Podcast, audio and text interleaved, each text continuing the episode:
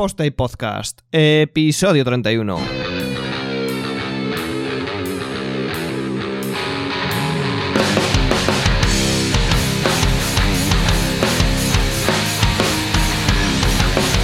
Pues hola a todos y bienvenidos a un nuevo Posta y Podcast más, un podcast después de un tiempo de relajación, de, de rollo zen. Y tenemos al otro lado de la línea al hombre que graba en Gallumbos. ¿Qué pasa, Juanca? ¿Qué pasa? ¿Cómo estamos? Hoy además traigo gallumbos especiales, ¿eh? Porque son gallumbos con colita de cerdo. Ah, ¿pero En- por qué? ¿Por Peppa Pig o...? En honor a uno de los personajes que sale en la nueva película de Spider-Man. eh, creo que es Spider-Man Un Nuevo Universo. Que sale uno de los Spider-Man de otra dimensión, es el Spider Cerdo. Y entonces me he puesto los calzoncillos en honor a Spider Cerdo. Ese es el que dejaba las huellas en el techo, ¿no? Más o menos, sí, sí. Grande- grandísimo personaje. Hostia, sí, sí. La peli está muy, muy bien, ¿eh? El podcast no es de que- cine, pero vamos, si a alguien le gusta el Ya, superhéroe bueno. y la animación es recomendadísima de ver. No es de cine, pero oye, no está de más que, que tengamos un poco de, de cultura también, ¿no? Hay que abrazar la cultura aquí- popular siempre. Exactamente. Bueno, pues cuéntanos qué, qué nos traéis hoy. Pues nada, hoy vamos a hacer la review de la WordCamp Zaragoza. Normalmente, más o menos siempre hemos hecho a todas las WordCamps que hemos ido, más o menos, excepto la de Barcelona, que por H y por B se nos, se nos traspapeló, entre comillas, que fue cuando estuvimos esos, creo que fue un mes y medio, ¿no? Un mes y medio, dos meses que no sacamos programa. Se nos acumularon cosas personales a cada uno y fue imposible. Y es de la única que no, no hicimos review, pero de las demás que hemos ido sí. Y nada, esta vez le toca a la WordCamp Zaragoza. Estoy repasando aquí cuándo fue. Yo, yo no fui, pero, pero bueno, por suerte la gente de la organización y los voluntarios han subido los vídeos bastante rápido. La verdad es que creo que lo subieron en el contributor o algo así. Sí, en el contributor Y- estuvimos, estuvimos ahí en la mesa de WordPress TV y. Eso es. Sí. Entonces he hecho los deberes y me he visto los que hubiese visto si, si hubiese ido a- allí presencialmente. Entonces eh, hablaré de lo que es a nivel de las ponencias porque no, no he estado en más. Eh, lo demás lo aportas tú, Juanca. Y, y ya está, aportaré lo poco que lo poco que puedo, pero bueno, mejor eso que nada, ¿no? Exacto, sí. Más vale eso que nada. Exactamente. Bueno, pues cuéntanos un poco. Vale, pues eh, si, si te parece comenzamos un poco. Yo llegué el... Realmente, o sea, para ponernos un poco en situación, ha sido la primera WordCamp a nivel de 2019, ¿vale? Y se celebró en, en la ciudad de Zaragoza el 26 y 27 de enero. Yo llegué el viernes y llegué un poco antes porque fui con mi hermano y mi hermano había quedado con, con Rana, que es la, con la compañera que, que él daba, tenía un taller por la tarde el, el sábado en la WordCamp y entonces él, él quedó un poco con ella antes pues para ultimar un poco las cosas para el taller y demás. Y yo aproveché para irme al, al lugar del evento que si no me equivoco se llama Etopía el sitio, sí, Etopía, exacto que es eh, una especie de centro creo que tiene algo que ver con el ayuntamiento creo que es medio iniciativa prima- privada medio ¿Es, es el mismo del año pasado? Sí, exacto, el mismo del año Está pasado. muy guapo, muy guapo. Sí, muy el, guapo, sitio, muy guapo. el sitio me gustó. Y nada, estuvimos ahí peleándonos un poco con tema de audio y vídeo, porque estaban eh, Julio de la Iglesia, Fer, que es su socio, también estaba Pablo Moratinos y apareció alguno, algún que otro más. Y nada, estuvimos echando una mano un poco para preparar el tema de audio y de vídeo, para que todo funcionara bien el día de las charlas, que era el día siguiente. Y nada, nos fuimos a comer y esas cosas, lo típico. Y ya para ponernos un poco en situación, la cena de ponentes fue, si no me equivoco, estoy revisando el nombre, exacto, fue en el restaurante Aura, que es un, un- restaurante que está ahí a la orilla del río Ebro. Y la verdad que muy bien, o sea, el, el- el sitio espectacular, vamos, o sea... Sí que es verdad que como punto negativo es una de las cosas que tengo aquí apuntadas en general del evento. Al final es un poco para poderle sacar alguna crítica a algo, ¿no? Y es un poco que estoy, creo que ya lo hemos comentado alguna vez, el tema de que las cenas en, en las WordCamps se, se hace un poco raro, ¿no? Porque tú llegas a, a- a la cena y te encuentras con gente que tienes ganas de ver, gente que no vive en tu ciudad, sino que está repartida por todo el territorio español. Y justo la, la ves ahí, que igual solo las ves una o dos veces al año, y te toca separarte en mesas como si fuera una boda. Y claro, es un poco random, no es un poco sorteo a ver con quién me toca sentarme cuando yo igual tengo ganas de sentarme con otras personas o lo que sea, ¿no? Y, bueno, choca un poco, ¿no? Al final se ha hecho en casi todas las WordCamps que sea así. Yo entiendo también que es muy difícil encontrar un sitio en el que te den una buena cena, sea un buen sitio y tengan un sitio para 40 personas y que, por ejemplo, puedas comer de pie, ¿no? Es un poco, es un poco pedir pedir peras, al, olmo. Exacto, pero eh, bueno. Es, es, complicado, sobre todo porque al final es eh, lo que son los, los, negocios de hostelería lo ven como, como, una especie de boda. O sea, es, es una cena para mucha gente y de mm, un nivel o intentas intenta la organización que sea de un nivel de cierto nivel, ¿no? Llevarse que se lleve la gente de fuera una buena sensación de esa Entonces, encontrar un sitio que cumpla con todo eso pues es muy muy complicado. Pero bueno, la verdad que todo, todo bien, o sea, la cena todo correcto.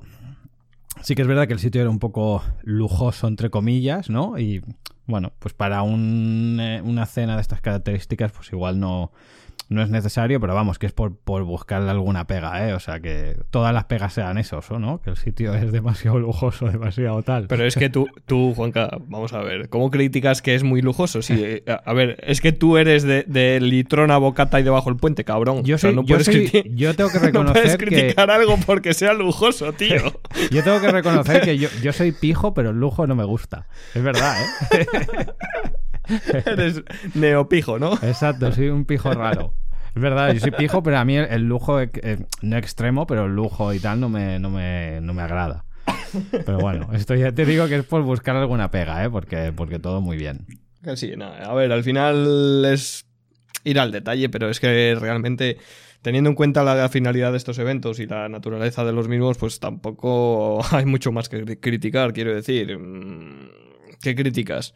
El precio de entrada es ridículo, el, te invitan a cenar, te invitan, o sea, a los ponentes, a, la asistencia le invita a comer y tal y cual. ¿Qué críticas? realmente no hay mucho que criticar. Entonces es criticar por, por, buscar la, los siete gatos, ¿no? Los, siete gatos, no. Sí que quería remarcar, y es una cosa que se me olvida al principio, y es que la verdad que em, Zaragoza es una de esas ciudades que em, para mí es como una especie de tercera capital, ¿vale? Porque tenemos la capital de España que es Madrid, tenemos la segunda capital entre comillas que podría ser Barcelona, y si tiene que haber una tercera, para mí sería Zaragoza, porque es que eh, la, lo bien centralizado que está todo el tema del transporte y demás, es decir, mm, si tú buscas viajes y demás, casi todo siempre pasa por Madrid, por Barcelona y por Zaragoza, no falla. De hecho, es una cosa que yo siempre digo, y es que eh, muchas empresas que no tienen un, capital social muy grande y deciden, tenemos que montar sede, buscan Madrid, buscan Barcelona y si se les va de presupuesto, las siguientes opciones son Zaragoza o Valencia, porque son de las ciudades que a nivel de comunicaciones, de transporte, de sitios para hacer congresos y demás están bastante preparadas. Y aparte que de, de precio es mucho más económico que no un Madrid o un Barcelona, que a veces para según qué cosas te pegan unas hostias que como no lo busques con un poco de previsión, flipas. Y en este caso en Zaragoza, la verdad que está muy bien porque justo la, la estación misma de Delicias, que es la estación del AVE, tiene un hotel allí de cuatro estrellas que está cojonudo, que es el que la mayoría de ponentes y la mayoría de gente nos hemos hospedado allá, que es el Eurostars. Está a dos minutos andando del centro de, Letopía y a, a 25 o 30 minutos andando al centro. O sea que es que es, fenomenal. muy bien. Muy bien, muy bien. Además tiene buen precio y y es fácil Y está todo, todo recogido, todo en el, mismo sitio, no te tienes que complicar mucho. Sí, porque al final siempre se dice, ¿no? Hostia, de la WordCamps, qué guay, porque vas viajando de ciudades. Bueno, vas viajando. Mm, al final, si, si te gusta, y como nos pasa a todos, vas a la WordCamp y te tiras todo el día ahí encerrado. O sea, de la localización ves poco. O sea, el día de las charlas porque estás en las charlas y el día del contributor porque estás en el contributor, pero de lo que es la ciudad en sí, poca cosa ves. Como mucho si te vas a cenar o te vas a tomar algo por ahí porque vas con un poco más de tiempo, pero prácticamente vas a lo que vas, que es... Eh, yo me lo tomo como trabajo, básicamente. O sea que... Sí. Tal cual, además no, la gente dice, va, tal, que viajas, que viajas, que yo llego el viernes al sitio por la tarde, tengo eh, cena de ponentes si soy ponente o lo que sea, al día siguiente tienes evento, sales cansado, te vas al hotel, pegas una ducha, quizás una, una siesta, sales un poco al after party, que ya ves tú lo que ves de noche, y con las mismas a dormir y al día siguiente contributor y vuelta para casa. Y vuelta para casa, exacto. no te da tiempo a, a hacer turismo. Pero bueno, es, es un poco lo que dices, ¿no? Salvo alguna ocasión que yo, por ejemplo, en Barcelona sí que me cogí un par de días más. Eh, aparte de por, por logística, por, por- por imposibilidad, porque no había más vuelos, eh, desde Santander es lo que había.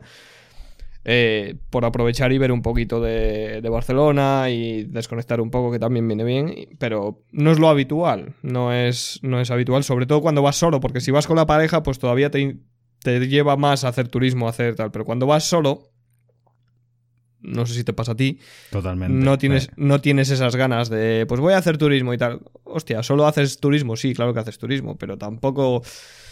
Si estás cansado, no, no haces turismo, esto es así. Sí, totalmente. Así que nada, eh, una vez acabada la cena, recogida rápida y a descansar, que el día gordo era el, sábado, el día siguiente. Así que nada. Si quieres, vamos a hacer un poco como hemos hecho las otras veces. Bueno, en este caso, como solo he ido yo, solo he, eh, solo he asistido a charlas. Pero bueno, si hay alguna que coincide que tú hayas visto WordPress TV y la quieres comentar, pues adelante. Te diré que casi todas, para que veas si he hecho la tarea. Hostia, pues Chao- entonces nos podemos, nos podemos ir cambiando del, del track o la que yo haya visto y otras alternativas de, de ese mismo horario. Bien. ¿Vale? Pues venga. Vale, yo comienzo con la primera que asistí, que es la de buenas prácticas para mi primer WordPress de Javier Casares. Yo ahí me quedé dormido. Básicamente una charla bastante básica, muy introductoria, ¿no? Eh, un poco como una especie de, consejos y, y recomendaciones cuando instalamos por primera vez un WordPress, ya sea para, para gente que lo ha instalado muchas veces o para la gente que lo instala por primera vez. Pues nada, un poco la, la guía básica, ¿no? Si, si, si realmente necesito que sea WordPress o no, depende del proyecto que sea, eh, temas de, por ejemplo, em, trucos como para configurar, tener en cuenta el tema de, los horarios, ¿no? Porque por defecto WordPress cuando tú lo descargas y lo, inst- y lo implementas, no me acuerdo ahora qué horario lleva, pero creo que lleva el GMT 00, ¿no? Y aquí, por ejemplo, en Madrid es el GMT más 1 etcétera, etcétera. ¿no? Son un par de configuraciones, eh, a veces unas cosas más básicas y otras cosas menos básicas. Pues mira, por ejemplo, para poner un ejemplo, no, no sé ahora si lo recomendaba en la charla, ahora me haces dudar, tendría que revisarla para poderlo saber. Pero por ejemplo, una de las recomendaciones es el tema de que cuando montas la base de datos, hacerle un cotejamiento que sea el UTF-8MB4, Unicode, etcétera, etcétera, porque eso es una cosa que si el día de mañana no, no- o sea, cambiarlo siempre da problemas, ¿no? Pues es una de esas cosas que se tienen que hacer al principio. Pues la charla iba un poco en este sentido. Pues ver qué versión de PHP es la más correcta, MySQL, etcétera, etcétera, ¿no? Todas esas cosas que las, si las haces desde un primer inicio, em, siempre van a ser mucho mejor que, que luego tenerlo que retocar a futuros. La verdad que la, la charla, la charla bien. En la línea del amigo Javier, que la verdad que no, no defrauda. No, yo no. Ahí estaba dormido, me había quedado dormido. Yo. La, la noche del viernes fue, fue dura y no, no pude llegar a tiempo a, a la acreditación. Entonces, es- es- ahí no, no he visto ninguna. no, no, no pude ver ninguna. Eh, pero sí, sí que vi, por ejemplo, del segundo slot. Ya, va- ya vamos al segundo slot. eh, vi la de Samuel Aguilera. Exacto. He visto. Esa es la que iba a Gracias, gracias, Sí. a, gracias a WordPress TV. Eh, y también he visto la de pruebas de navegador automatizadas para WordPress. Eh, bien, o sea, me gusta más la de Samuel Aguilera. A mí es que Samuel Aguilera eh, me, me- gusta porque siempre lleva contenido jugosón. Tiene, tiene contenido bastante, bastante top para, para cosas a veces sencillas y otras veces no tan sencillas, pero en este caso, hablando de incidencias, de, de- de cómo diagnosticar incidencias y tal, eh, ostras, me ha gustado. Me ha gustado porque no, no se suele hablar mucho de cómo, ya no del hecho de cómo encontrar las incidencias, que también lo menciona en la ponencia, sino de cómo, digamos, a tu servicio de soporte técnico darle eh, más información para que puedan hacer su trabajo mejor. Y, y creo que está un poco basada en esa experiencia que tiene Samuel Aguilera en, en, en Gravity, Forms. Exacto. Eh, y se nota, ¿no? Porque al final, ostras, es muy... Me pasa a mí mucho con el típico ejemplo de te llama tu madre y no funciona ya, pero ¿qué pasa? Pues que no funciona, pero dime qué pasa o qué error te da o qué... ¿No? Es el ejemplo más básico que tenemos todos en casa. Y, y cuando estás en soporte técnico o estás trabajando con como parte del soporte o de desarrollo de una empresa y te vienen con un no funciona sin más, sin ni una captura, ni un log de errores, ni un nada de nada de nada, pues es imposible, sobre todo cuando estás en producción, ¿no? Es imposible dar con el error. Entonces creo que está muy bien el, el, hecho de que Samuel Aguilera haga un... No es, un, no es un, un, checklist al uso, pero se podría coger como tal, todos los puntos que comenta y tal. Eh, y me ha gustado, la verdad es que guay, me ha gustado. ¿A ti qué te pareció? Sí, sí, a mí yo fue la charla de las, de las tres que había en ese, en ese horario que más, que más me llamaba la atención. Y la verdad que muy bien. Aparte, Samuel es un tío súper majo que lo puedes coger en cualquier momento y preguntarle las cosas que quieras y siempre, siempre está por la labor de, responder. Y la verdad que muy bien. O sea, a mí las charlas que da él a mí me gustan. Siempre teniendo en cuenta que él es programador 100%. Y las charlas que hace siempre son de nivel básico, o sea que, que, muy bien, ¿no? Porque seguramente si fuera por él, pues le gustaría dar alguna cosa un poco más técnica. Y haciendo estas recomendaciones de soporte, porque hace unas recomendaciones muy, muy básicas, entre comillas, y nada, o sea que al final es muy, muy interesante también. Luego el café, ¿qué? ¿Tomaste café o no tomaste café? Hombre, sí, algo siempre se tiene que... Café y redesayunar. Porque claro, hay que mantener, hay que mantener la energía, que si no... Ah, pensé, que ibas a decir, pensé que ibas a decir la línea. por ahora la línea, la línea se mantiene. Ya cuando vayamos cumpliendo años es más jodido. Pero por ahora. bueno, eh, tú dirás en el siguiente slot que viste. Eh, vale, yo el siguiente slot fui a ver la de Daniel Torres eh, Burriel, que era cinco formas de asegurar la UX trabajando con WordPress. Y la verdad que la, la charla muy bien. O sea, Em, Daniel Torres Burrial es un, un profesional bastante reconocido en todo el mundo de la experiencia de usuario. Creo que no es la primera WordCamp en la que va. Me suena de que ha ido. Ha sí, yo le conocí en, en la WordCamp Sevilla 2012, creo que fue. Eh, yo la estaba viendo en streaming y tal, y la verdad es que ya apuntaba. Me, gustaba, me gusta la forma en la que, en la que transmite, ¿no? Y, y al final el tema de la UX parece tan o sea, realmente no es que sea complicadísima ni tal, es hacer las cosas bien y, simplemente estudiar al, cliente que tienes o al visitante de tu web en este caso y, a mí algo que me gusta de, Daniel es que siempre pone ejemplos reales, por ejemplo, las fotos de, los manejos de un ascensor o la cerradura retorcida o cosas de ese estilo que dices, eh, ostras. Y, es que al final representa algo que hemos dicho bastantes veces en este podcast, ¿no? Sobre todo cuando hablamos con, con Roberto Tuñón de diseñas o plantillas, que que nosotros dentro de nuestro sector no lo vemos, pero cuando te llevas el ejemplo, el mismo ejemplo de lo que está pasando, te lo llevas al sector real, a un mecánico, a un fontanero, a un tal, te echas las manos a la cabeza porque sería impensable, sería eh, ilógico, ¿no? Y, yo creo que eso lo hace muy bien Daniel, transmite muy bien cosas tan sencillas como este icono que tú estás poniendo, la gente no lo está pulsando. Y no lo está pulsando por esto, esto, esto. Y te pone un ejemplo de, de un ascensor o de una llave o un y te das cuenta y dices, ostras, pues igual tengo que, darle un pensado a, lo que tengo, ¿no? Y por eso me gusta Daniel, por cómo transmite. De hecho, o sea, una de las cosas que él, que él defendía en su charla, que es la, la más interesante, es un poco que muchas veces la gente confunde el tema de experiencia de usuario con que una web o una interfase sea bonita.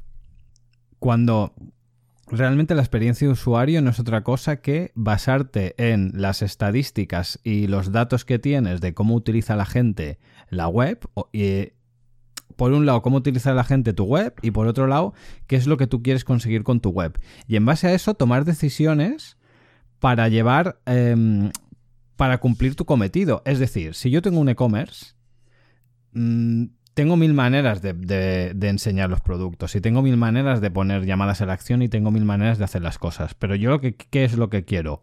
Que vender, ¿no? Pues entonces tengo que eh, conseguir una estrategia para que, de forma agradable, conseguir que esos usuarios hagan más veces el clic en añadir el carrito o ver el producto y luego comprar. Y esto se consigue pues muchas veces de formas de las más sencillas que nosotros pensemos. Por ejemplo, poniendo un botón en el lugar correcto, poniéndole un color al botón que te llame más a añadir al carrito que otro, etcétera, etcétera, ¿no? O sea, muchas veces son cosas muy, muy simples. Por ejemplo, él ponía un ejemplo que era... Si yo voy a buscar eh, un hotel o voy a buscar una habitación para alquilar, la mayoría de webs, ¿qué es lo que hacen? Me ponen la primera foto de la habitación y ya debajo reservar habitación. No, yo lo que quiero ver son fotos. Tú enséñame 20 fotos de esa habitación y seguro que te la reservo si es bonita. Pero no me pongas ya el botón de reservar porque es que yo lo que voy a hacer es scroll hacia abajo para ver más fotos porque con una foto sola no me sirve. Quiero ver cómo es la cama, quiero ver cómo es el lavabo, quiero ver si tiene secador, una serie de tonterías, ¿no? Una serie de cosas que yo necesito. Y una vez vea eso, seguro que reservo. Lo que no voy a hacerlo es al revés. Reservar, porque claro, como, como mi, mi call to action es reservar o comprar eso, pues lo pongo antes de todo. Y eso es realmente un poco la, experiencia de usuario, ¿no? Y la verdad que era muy interesante, ¿no? Ponía un par de ejemplos en los que se habían utilizado, habían basado ellos el desarrollo de sus webs en experiencias de usuario y demás. Y no, muy interesante, la verdad. Ponían en, en un caso concreto, sé que ponía el ejemplo de WordPress, y era curioso, ¿no? Porque eh, ahí se veía un poco lo que nos pasa un poco a todos, ¿no? Que al final todos pecamos un poco de lo que nos interesa de, nuestro perfil o de nuestro sector. Y él ponía muchos ejemplos de la parte de frontal, la parte visual. Y luego, por ejemplo, ponía que una de las decisiones que habían optado era para el backend utilizar eh, page builder o maquetadores.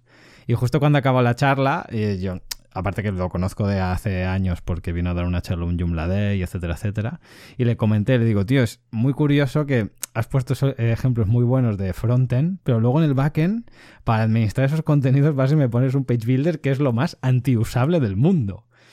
Y me dijo, ya, ya, ya, ten en cuenta también que el ejemplo es de una web de hace años. Entonces, claro, igual hace años tampoco se estilaba tanto hacer más cosas a medida o hacerlo con campos personalizados y tal. O sea que fue un poco curioso, ¿no? De decir, porque a veces, muchas veces se habla de la UX, la experiencia de usuario en el frontend, pero luego también es muy, muy necesaria la experiencia de usuario en el backend, porque al final si quien, si quien administra la web introduce contenidos no lo tiene fácil para poder añadir noticias, artículos, productos o lo que sea, no lo va a añadir. De hecho, WordPress es una de las cosas que mejor hace y es la experiencia de usuario en la parte del administrador. Porque yo yo vengo de otros CMS y otras plataformas y para poder hacerle entender al cliente cómo tener que gestionar los, sus, sus, contenidos, tela marinera. En cambio, WordPress es muchísimo más sencillo, partiendo de la base que hay una cosa, y es de las que más me gusta, que normalmente la interficie es transversal, es decir, tanto los posts como los productos de WooCommerce, como un custom post type que tú hagas, lo que sea, todos tienen más o menos la misma interficie, que es un listado con los posts o los artículos o los productos o lo que sea, y luego cada uno clicas y lo administras. Pero el diseño, la estructura y todo es homogéneo. Y eso parece una tontería. El que tiene un perfil más técnico no lo ve tan así, pero alguien que es ajeno lo agradece mucho que, todos los ítems sean muy parecidos, ¿no? Ya me estoy yendo por las ramas, ¿eh? Pero va un poco a, colación de, la charla. Así que la verdad que la, charla muy muy interesante y cuenta unas cosas eh, que son, vamos, para tener muy muy en cuenta. Yo aquí también, es que es lo bueno que, tiene verlo en WordPress TV, que te puedes doblegar y, dividir. Eh, también vi la de Jesús, Jesús Olazagoitia Blasco, madre de Dios. yo lo conozco por, por BF Labs y es Así, y... con este chico nos desvirtualizamos sí, Goy Blas, buen chaval, buena gente. Y, le vi por curiosidad, digo, coño, mira, es exponente y tal, y, le, y estuve viéndola y tal. Se veía que. No sé si era su primera WordCamp yo creo que, sí. Ponencia, por lo menos ponencia primera, eh, su primera ponencia en una WordCamp, se le veía nerviosote, se le veía, eh, sobre todo al principio, ¿no? Pero después es como todo, una vez que ya estás eh, en la matadura ya no te duele nada, entonces. Pero bien, el contenido, pues oye, creación de temas con... El contenido es el rey, Gutenberg su fiel caballero, pues oye, explicar cómo crear temas y tal y cual y cómo adaptarla a Gutenberg y eso, pues oye, siempre está bien, sobre todo para adaptar los temas que ya tenemos a Gutenberg. Eh, y, además bien, ¿no? Yo creo que contenido en el contenido tanto en forma como en como en contenido por, por sí mismo, eh, bien. Así que felicidades, Goy Blas. Eh, nos veremos por Labs. esta no, la he acabado de ver. Creo que he visto 10 o 15 minutos y solo lo poco que he visto ya me ha gustado bastante. Tiene muy buena pinta. Está guay, está guay. Ya te digo, se le notaba, se le nota tenso y nervioso porque obviamente o es la primera vez o es de las primeras, por lo menos delante de tanta gente, y, o, es lo que me da que pensar, que igual él es así de, no sé, de que se pone nervioso de esa forma y tal, pero oye, si es por eso, Goy Blas, a la siguiente no te pongas nervioso, tío, porque lo, has clavado, o sea, lo has hecho muy bien. Eh, que sé que nos escuchará, así que eso, que ánimo y, y muy bien, me ha gustado, me ha gustado bastante. Eh, bueno, pues a las 12, eh, no sé tú, ahora voy a hablar yo. Mm, Venga. Así que ya sabes, échate un trago a la cerveza, que, la tienes casi entera, tanto hablar. Eh, en el horario, en el slot de las 12, también he visto dos. en este caso he visto la de Valentina Turner eh, antigua invitada aquí en Post Podcast, hablando de WooCommerce, del soporte técnico de WooCommerce y todo el tema de, aquel WooCommerce Gate que tuvimos. Eh, ¿Qué te voy a decir de Valentina, tío? O sea, me encanta cómo explica, me encanta cómo expone. Además lo dice tan... O sea, no domina el idioma al 100% porque no es nativa, pero, pero se la entiende tan claro, tío, lo que quiere decir y lo que quiere transmitir, que chapó. Y además para es una mí es, que es Para mí es una alemana con humor inglés. O sea, es, como si los Monty Python fueran alemanes. O sea, es buenísimo. o sea, el humor que tiene me, es me encanta, me, encanta, me encanta escucharla. Y además, la ponencia yo creo que, era, que es necesaria, ese tipo de ponencia, sí, ¿no? Totalmente. Eh, el título es Cómo trabajar desde casa, ser productiva y no odiar a tus hijos. Y además ponía ejemplos claros de cuando tiene a los niños en casa, que mm, si no les hace caso les, les destrozan la, la casa. Entonces, bueno, ella explicaba un poco cómo cómo utiliza el sistema de time blocking para administrar su tiempo y, poder cuidar por un lado de sus niños y por otro trabajar y producir. Y comentaba pues eso, cosas curiosas que me llamaron la atención, que las reuniones de 8 a 10 de la tarde noche eh, le van mejor que, que a media tarde, por ejemplo, porque están los niños en casa, o simplemente porque a las 7 y pico con horario alemán les, echa, les acuesta a dormir y entonces de 8 a 10 ella está, digamos, libre, por decirlo así, y puede reunirse y tal. Cosas de ese estilo que para nosotros, bien por no tener críos, ni tú ni yo, bien por trabajar... Eh, bueno, trabajar trabajamos desde casa igual que ella, pero eh, quizás con diferente perfil de cliente no nos pasa. Y entonces eh, que ella te dé su punto de vista de cómo lo vive ella, cómo lo sufre ella y, todo, pues oye, eh, me ha gustado, me ha gustado su punto de vista y además me ha gustado lo que contó, que es útil, coño. A mí el tema de productividad en casa, el de el espacio de trabajo, el equipo de trabajo, todo eso ya sabes que me encanta, que me gusta, que leo mucho de ello y, estoy todo el día con, ello liado. Y, yo creo que su punto de vista es importante. Totalmente, totalmente. Además tiene experiencia, ya vaya una pila años. Hay una cosa que es un poco lo que ella comentaba en la charla, que yo me veo 100% reflejado, aunque no tenga, no tenga críos, pero yo llevo cinco años viviendo con mi chica y yo trabajo en casa y no hay, igual no todos los días, pero cada tres o cuatro días, oye, vamos a hacer esto. No, es que estoy en mi horario laboral. O sea, y, es una cosa que cuesta mucho porque la gente asocia que tú estás en casa y ya está, o sea, estás de ocio. Estés en el ordenador... ¿Cuántas veces te han dicho eso de joder, qué suerte que trabajas en casa? Sí, exacto, sí, sí, sí. Y al final, o, eres un poco. ¿y, cuántas veces has contestado, bueno, suerte para algunas cosas, para otras no tantas, porque es más difícil desconectarte del trabajo, entre otras cosas, o es más difícil lo que comenta ella también en la ponencia, es más difícil em, aprender a decir que no puedes. Totalmente porque, totalmente. porque también es más difícil entender cómo no vas a poder si estás en casa. Exacto, exacto. Ya, estoy en casa, pero tengo que ir a comprar, tengo que fregar los platos, tengo que poner la lavadora, tengo que que tender la ropa, tengo que hacer cosas igual que tú, igual que cualquiera que trabaje en una oficina. Y, obviamente, aunque trabaje en casa, no significa que vaya a dejar de vivir para trabajar.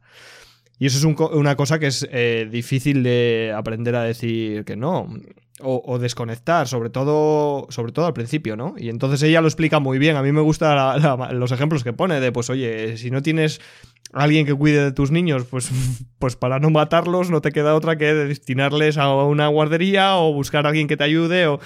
Y además es eso, que lo explica con una naturalidad y con el sentido de humor este que dices tú, que a mí me gusta, me gusta mucho una, escucharla. Una muy buena era que decía que como le abras al cartero dos veces seguidas te va a picar siempre. Y es que eso me pasa a mí. Es, verdad, mi casa es, el, centro de recogida de paquetes de Amazon.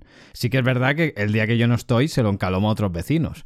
Pero vamos, no hay día o cada dos días que yo no le recojo un paquete de Amazon a algún vecino. Y es por eso, porque ya saben que yo curro en casa. Y entonces, bueno, pues es que ya de hecho el de Amazon muchas veces deja los paquetes en mi casa sin picar a los vecinos. Porque sabe que a mí me encuentra sí o sí. Y claro, son tonterías que desde fuera tú te ríes, pero claro, tiene toda la razón del mundo, que son handicaps del día a día que depende cómo seas y cómo lo gestiones, pues puedes decir, hostia. Y luego entiendes, ¿no? Como por ejemplo hay mucha gente que se dedica a lo mismo que nosotros, por ejemplo, profesiones como sea el desarrollo web o o profesiones que no necesites estar en una oficina, que al final si analizas son más de las que nos pensamos, porque todo trabajo que sea mediante un ordenador y sea con conexión a Internet, básicamente todas se pueden deslocalizar. Entonces, mm, realmente muchas veces el tema de estar en una oficina es para guardar las apariencias o porque tiene una forma de pensar un poco más antigua, etcétera, etcétera, ¿no? O porque... Mm, suele ser más, más fácil de entender eh, en esas en esos trabajos que, se, que van por objetivos, ¿no? Si tú consigues esto, pues eh, se te va a pagar la factura o lo que sea, ¿no? Que no otras como por ejemplo que hay, algunas que tienes que mantener el horario de oficina o el horario de atención al cliente y tienes que estar ahí aunque no tengas trabajo, ¿no? Pero bueno, ya me he ido por las ramas una vez más. No, pero oye, eh, el que ha venido ya sabe lo que ha venido. Si, si ya sabéis cómo me pongo, ¿para qué me invitas? Exacto, exacto. Eh, es así. Bueno, y en ese mismo slot eh, no vi la de ya he vendido la web y ahora qué, pero sí vi la de Mauricio Helves. Esa la interesante. yo, sí. Ya había hecho alguna ñapa con, con, ACF y bueno, Mauricio, como lo explica también siempre, ese, ese argentino cabrón que, habla también y lo explica también, pues oye, había que verle, ¿no? Además es, buen amigo, es buena gente. Desarrollo de bloques de Gutenberg para programadores con poco tiempo. Explicaba pues eso, cómo con, ACF, Advanced Custom Fields, eh, se puede crear eh, bloques de Gutenberg de una forma bastante rápida. Y. Hostia, pues.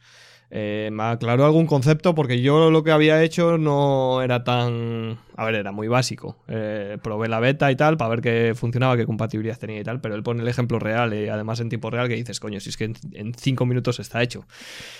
Y está bien para clarificar, ¿no? Para, sobre todo para ahorrar tiempo, porque además en, cuando trabajas a, medida, sobre todo, haces muchísimas cosas con ACF. Mm, todo el tema de, la infraestructura de backend y tal, incluyes casi todo con ACF. Entonces, por no decir si, Ya, si, ya lo tienes, te da igual eh, tirar los bloques de, de, Gutenberg con, ello, ¿no? Y bueno, me gustó, está bien.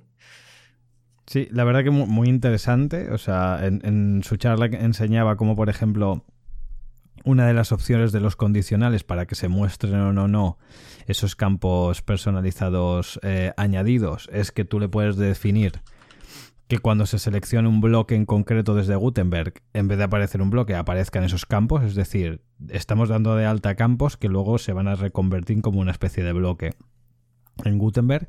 Y aparte ponía un ejemplo, si no recuerdo mal, creo que era em, un repeater o uno de estos, uno de los campos Creo que era un repeater, ¿sí? ¿Puede ser? Sí, o un, repeater o... Sí, un, repeater yo creo que era. le, indica el número le, indica el número ¿no? de, contenidos a mostrar y tal, y sí, sí. La verdad es que la, miré un poco por encima porque ya te digo, eh, fui al, digamos, al, ejemplo directamente porque la ponencia pues me daba un poco... Quería ver cómo lo ponían en acción y entonces fui al, casi, casi ya derecho a, a ver cómo lo implementaba y, ya te digo, con registrar el bloque a nivel de, de tema o de plugin o de lo que uses. Y luego con ACF crear el, el, grupo de campos y decirle que eso se comporta con ese bloque que has registrado, ya está hecho. Y, o, o prácticamente, vamos. Eh, y, ya te digo, lo explico de, de forma tan sencilla, eh, luego, luego, obviamente depende de lo que quieres complicarlo tú, pero bueno, para eso está el tiempo que tengas y lo que necesites hacer. Sí que yo, por ejemplo, en las preguntas de esa charla sí que le pregunté, me parece muy bonito todo esto, pero la duda que tengo es dónde guarda los datos, porque por lo que él decía y por cómo lo se comentaba, em, yo ya deducía que todo lo guardaba en el post-content, es decir, en, la, en el mismo contenido. Y me decía que por ahora sí que sí que era la única manera de, de, cómo lo añadía. Y claro, esto mm, yo lo veo un poco una cosa un poco negativa, ¿no? Porque si realmente nos estamos currando el tema de tener los datos separados, hacer una, una buena estructura de, de, información y luego va todo en el mismo content, pues bueno, en principio pues sí tenemos poca información, no pasa nada, pero... Te diré que esa pregunta yo no la, no, la escuché, no sé si porque corté antes de tiempo, porque no está en WordPress TV o qué, no lo pero sé, eh, es una de las cosas que me planteé cuando hice el mismo ejemplo que hizo él y tal, y digo, ostras, pero esto te lo va a guardar en el post-content, no está separado y tal y cual. Entonces lo que hice, lo que hice en el ejemplo que yo estaba barajando y tal, eh, saqué esa información a un custom post type con los mismos customs field y entonces eh, un grupo se encarga del post type y de sus custom field y el otro grupo es simplemente para sacar la información en, el bloque de Gutenberg. De esa manera eh, esa información la tengo guardada en, un custom post type. Eh, y así el bloque simplemente lo único que hace es como si fuera, digamos, los artículos recientes o algo así.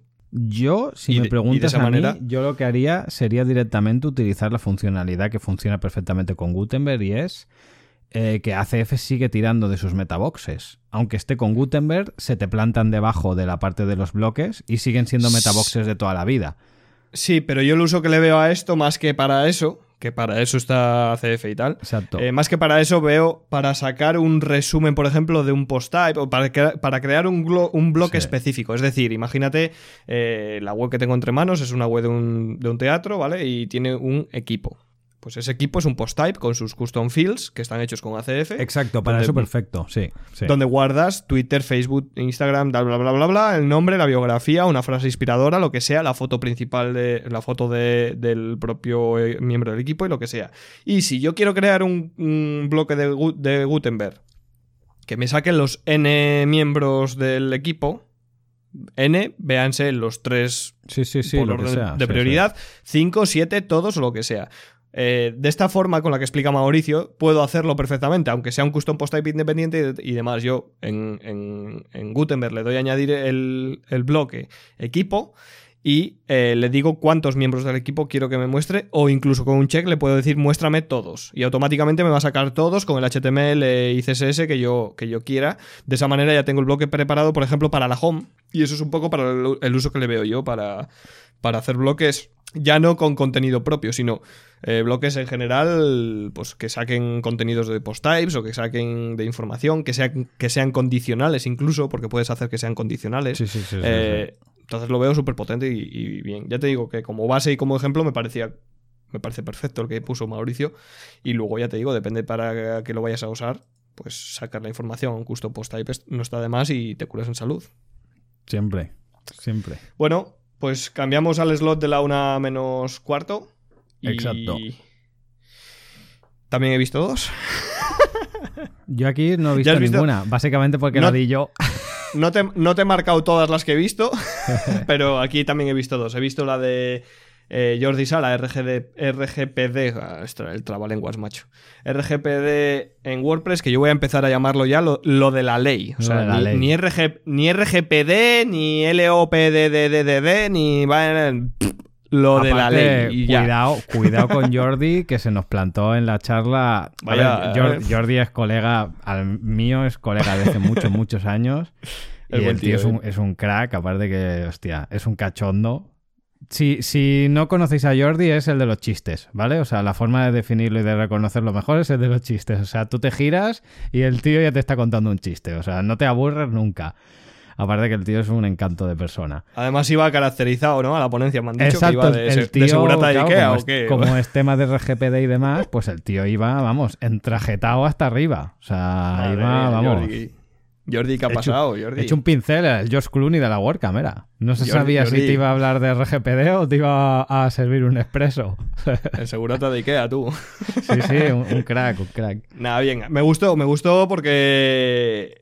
Porque deja conceptos claros sobre la... Mm, iba a decir mierda ley, pero es necesaria y creo que que también es necesaria una ponencia que, que deje las cosas claras, ¿no? Y que mejor que un profesional o un equipo de profesionales como es Jordi y, su parienta, que sí. que lo dejen claro y que algunas de las cosas más sencillas y más eh, raras te las dejen un poco más claras, ¿no? Sobre todo para saber si estás haciéndolo bien o estás haciéndolo mal, porque al final por mucho que leas, por mucho que, te documentes, mm, en algún lado la estás liando. Y, y en ese caso, pues me gustó por eso, porque explicaba mucho tal. Y luego vi la de La del de los gallumbos también, pero bueno, ¿qué te voy a contar? ¿Qué te voy a decir? Eh, optimizar WordPress para que vuele. Primeros pasos en VPO, Web Performance Optimization, como, como introducción me gustó bastante. La verdad es que es bastante parecida a una que di yo en. No sé si fue en Santander o donde la di, no me acuerdo ya. Eh, que después la he repetido dos o tres veces también, porque al final son cosas básicas, Sí, sencillas, exacto, el exacto. tema de caché, el tema de imágenes, que la gente no conoce realmente y, y no está de más, ¿no? Que, que se sepa y que, y, que, y, sobre, y sobre todo con, con ponencias más técnicas como después eh, dio alguna de VPO Fernando Puente, ya bastante técnica, Sí. hubo también otra por ahí. eh, con lo cual está bien como introducción. Me, bien, ¿qué te voy a decir? Que, además mencionas posta y podcast, con lo cual ya Claro, está, estás ganado, eh. está, está ganado, está ganado, esto está, está ganado. Yo en la foto de grupo no salí, no mm, me, me pilló mirando para otro lado. Sí que antes de que acabes un poco comentar de la, de la charla que, que yo di, y es el tema de que, aunque, mm, por ejemplo, se, se puso en el track técnico, ¿no? Porque al final, pues, eh, quieras o no, a, la gente siempre nos encasillan en según qué perfiles, y cuando te encasillan en el perfil técnico ya lo has cagado, porque hagas lo que hagas, siempre te van a meter allí. Y realmente la charla sí que tiene partes técnicas, pero... mm, por ejemplo, yo lo que, lo que intento y creo que más o menos conseguido por el feedback que luego tuve de la gente es un poco em, no, no volvernos locos y, y en mi caso yo hacía como una especie de de 10 pasos de lo que yo creo que es un buen, un buen índice para empezar con temas de, de WPO. Y es, por ejemplo, que em, por mucho que nosotros queramos optimizar la web, primero tenemos que saber cómo estamos. Por lo tanto, hay que hacer una auditoría de qué es lo que nos encontramos y qué es lo que tenemos. Y lo, siguiente, y, a veces parece sentido común, pero por desgracia el sentido común es el menos común de los sentidos, eh, no se hace este primer paso de ver dónde estamos y la siguiente paso que sería la consultoría es decir, ¿qué podemos hacer? Porque yo puedo querer optimizar mi web, pero si yo no puedo cambiar el tema porque no tengo dinero o no tengo tiempo ahora o es un marrón meterme en ese jaleo, me tengo que olvidar de la optimización. O sea, y no pasa nada. O sea, se buscan otras alternativas diferentes y ya está. Y siguiendo en este punto, nada, resumo en un minuto. El siguiente paso sería optimizar imágenes, tener en cuenta la parte del hosting, revisar el tema de los plugins, que no tengamos plugins que hagan lo mismo, dos plugins diferentes, mirar todo el tema de la carga condicional, que aquí, como tú bien has dicho, Fernando Puente dio un taller, vamos, de chapó, chapó, con Puente... Ahora, ahora, ahora hablamos de ello. La verdad es que después de ver el, el- el taller de puentes, para cogerlo, para cogerlo del pescuezo y decirle, no den más una charla que no sea técnica. Porque los técnicos, cuando das estas charlas, te amamos. Así que muy bien. Y vale, seguimos. Eh, carga condicional, el tema de tener en Sí. cuenta siempre de tener. Dime. Que sí, que sí, que es que además viene ahora la de, ta- la de carga Sí, condicional. sí, sí. Entonces, bueno, pues eso, ¿qué voy a decir? Fernando Puente, ¿vale? En este slot solo he visto esa. Eh, ya sé que en la otra estaba tu hermano, pero eh, el hermano de Juan Carlos. Déjame, déjame acabar, déjame acabar un momento. Sí, sí, sí, dale, dale. Le me he quedado en carga condicional, en la parte de optimizar. Ah, que estabas con el guion, pensé que hablabas ya de la ponencia. ¿Cómo, cómo? amigo. Que estabas ya, que estabas hablando de tu guion todavía, que pensé que ya habías pasado al siguiente No, no, slot y hablabas de carga condicional, que era la que habías de ido a ver. spam. Me cago Espera, que me saco el puzzle. eh. Dale, dale. Vale. Lo, lo siguiente, como comentaba, era el tema de optimizar el código, minificar, que esto es bastante sencillo. El no olvide- y olvidemos de la parte de la base de datos. Y una cosa que más de uno sí que no es la primera vez que doy esta charla, entonces ya juego un poco con ventaja, porque sé realmente un poco la, reacción de la gente. Em, y yo dejo para el último punto la parte del caché y de la CDN, porque muchas veces oyes hablar Web Performance Optimization o optimización de web, instala caché. ¿De qué coño sirve que instales caché para cachear las cosas que tienes mal? O sea, es que no tiene sentido ninguno. Entonces, la caché para mí tiene que ser el último paso si es necesaria utilizarla. Porque puede que haya proyectos en los que no sea necesaria. Van a haber pocos. O que no tengas que hacer una caché muy bestia y solo cachear según qué cosas. ¿Vale? Al menos ese es mi punto de vista. Ca- cachear siempre está bien, tú. Sí, Sobre sí, todo cuando exacto, cruzas, exacto. cruzas la frontera y te cachean a ti, eso es lo mejor. Exacto. Eso es lo mejor. No, no, siempre hay que cachear, siempre, siempre. Pero sí que es cierto que hay que saber que toma de decisiones, toma Exacto, de requisitos y toma de decisiones, así de fácil. Y cuando hablas de tomar decisiones hay que saber qué plugins instalas, por qué instalas esos plugins y si son lo mejor para tu proyecto. Exacto. Hablando de plugins, pero hablamos de todo, de recursos, eh, librerías JavaScript, librerías CSS. eh, si no es lo correcto, ¿para qué lo metes? Y, y al final para eso volvemos a lo de siempre, ¿no? Hay que saber la base. Totalmente. Para entender, para entender qué es lo, lo que debe llevar la web y lo que no. Y, y aún así, cuando te llega algún proyecto y toca optimizar, pues eh, desgraciadamente no se puede y, y la decisión final, la que no nos gusta dar a nadie, porque, porque al final, eh, como profesionales, velamos por el bienestar y el- lógicamente el bolsillo nuestro, pero también el del cliente, eh, es el, típico, esto no hay quien lo eche mano para optimizar, porque se rompe por 30 sitios. Se rompe por 30 sitios porque has usado X, A, B y Z plugins que no eh, son compatibles entre sí o que no funcionan muy bien o, que, o lo que sea, o que te meten un montón de recursos que si quito dejan de funcionar. Solo en horas compensa más hacer un proyecto desde cero, a lo mejor. Y entonces es, digamos, esa decisión a la que nadie quiere llegar, ¿no? Esa, esa, esa acción a la que nadie quiere llegar, que es decirle a un cliente, tu web no se puede optimizar o no es recomendable optimizarla. O te sale es mucho más no rentable. Es rentable, exacto. No es Eh, rentable. eh, exacto. La palabra es rentable, desde, desde luego. No es rentable ni para él como cliente, ni para ti como profesional eh, optimizar esa web. Entonces, eh, es difícil, pero a veces se tiene que Es llegar a ahí donde y- yo siempre digo que la frase de lo barato sale caro es donde cobra todo su sentido. También hay que entender de dónde viene el proyecto, el por Claro, qué se tomó esa decisión en un principio. Entonces, bueno, todo son etapas y todo hay que entender todo, ¿no? Hay que ponerse en todos los puntos de vista. Y no está mal que la primera fase del proyecto se haya desarrollado de esa forma. Totalmente. Que sí, no, era sí, lo sí. que no era lo mejor, obviamente. Pero tampoco se lo podía saber con el presupuesto que tenía, a lo mejor. Entonces, eh, es comprensible. Quiero decir que no hay nada de malo y, oye, todos nos hemos equivocado alguna vez, todos hemos hecho cosas que no se podían eh, Y seguimos reutilizar lo que haciendo, sea. Claro, por supuesto. Siempre tomamos alguna decisión, hemos tomado mala eh, en casi todos los proyectos, como es normal y natural. Y, ahí viene un poco, digamos, el taller. Todo esto que he dicho es para hilar un poco el taller de Fernando Puente, ¿no? Porque pone un ejemplo que para mí es. eh, es espectacular, el sentido de. típico contact form. Eh, sí, le he quitado los, los scripts para que no me los encole si no es la página de contacto. Pero el plugin lo está cargando. Y eso consume unos recursos a nivel servidor, consume unos recursos que interfieren indirectamente o directamente en el, en el, en el time to first byte o en la carga del sitio. Hablo de Contact For cuando puedo hablar de Jetpack, de WooCommerce, de Sensei, de Sí. Restrict Content O sea- Pro, de todos los plugins que tenga tu site. Básicamente un poco, ¿no? Lo que viene a decir es que si, por ejemplo, ¿no? El ejemplo que tú ponías de Contact Form, por defecto cargan todas las páginas, ¿vale? Pero yo he encontrado una función que si la implemento en mi fichero de plugins o en mi functions PHP, me va a desencolar los scripts en según qué páginas. Ya, pero en la línea de ejecución de cuando carga WordPress, lo va a encolar y luego desencolar. Entonces, aquí lo que se trata es cargarnos esas dos peticiones, del encolado y el desencolado, ya de primeras, de una línea más...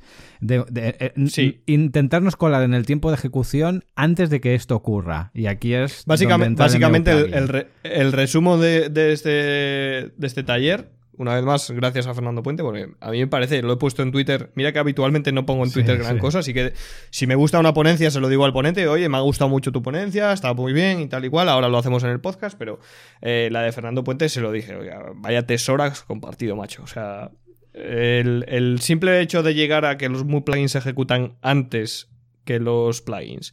Y el hacer condicional ahí en plan de si no es la página de contacto lo que me estás pidiendo, directamente del, del script de, del array de archivos de del array de plugins a, a ejecutar, quítame este, este, este y este en esta URL, este, este, este en esta otra, este, este, tal.